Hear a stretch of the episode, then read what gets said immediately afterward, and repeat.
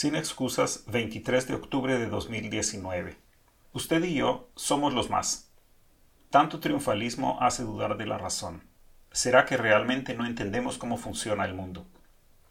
Ha de ser que no comprendemos algo y en efecto estamos perdidos, porque sigue en el Congreso la Comisión Anti-CICIG a pesar de la prohibición expresa de la Corte de Constitucionalidad.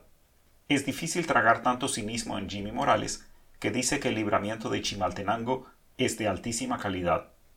Cuesta explicar el liderazgo de Álvaro hijo, un auténtico y letrado de élite.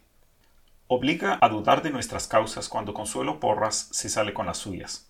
Persigue a la exfiscal Aldana y arrastra los pies en el caso de Sandra Torres y sigue tan tranquila.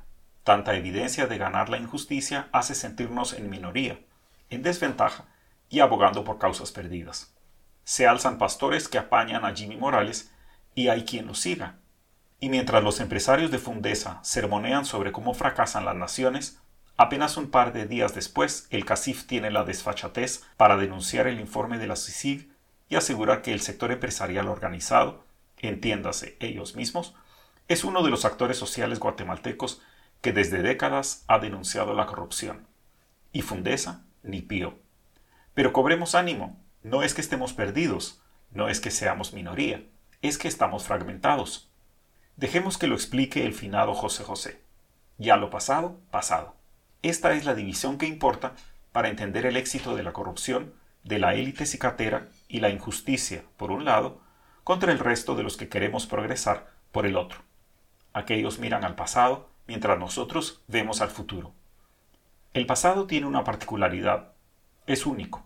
Podemos discrepar al interpretar un hecho ocurrido, pero el hecho en sí es uno solo. Por eso, cuando el pasado ha sido corrupto e injusto, la tarea es sencilla para quien quiere seguir en la corrupción y la injusticia. Basta apuntar hacia atrás y pedir más de lo mismo. Mientras tanto, al futuro hay que construirlo.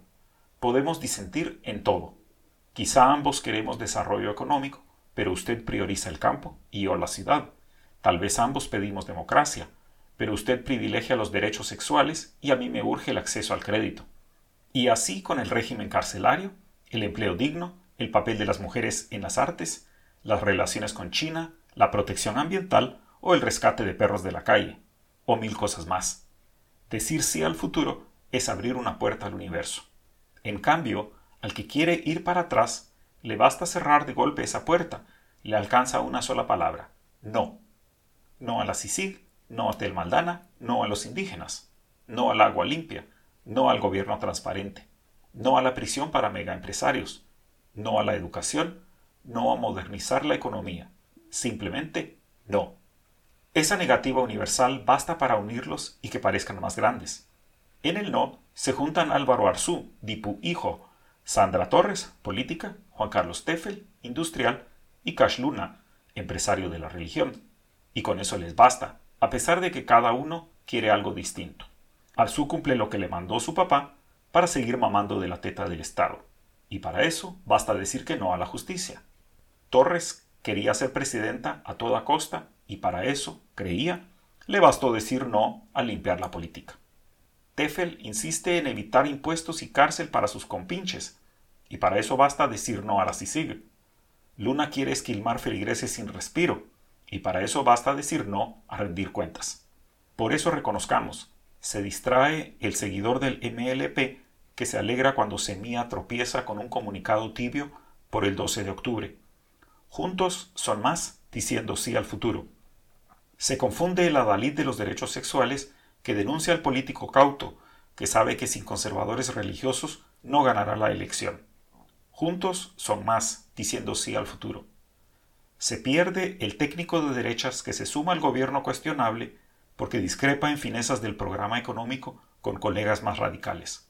Juntos son más, en un debate económico que dice sí al futuro.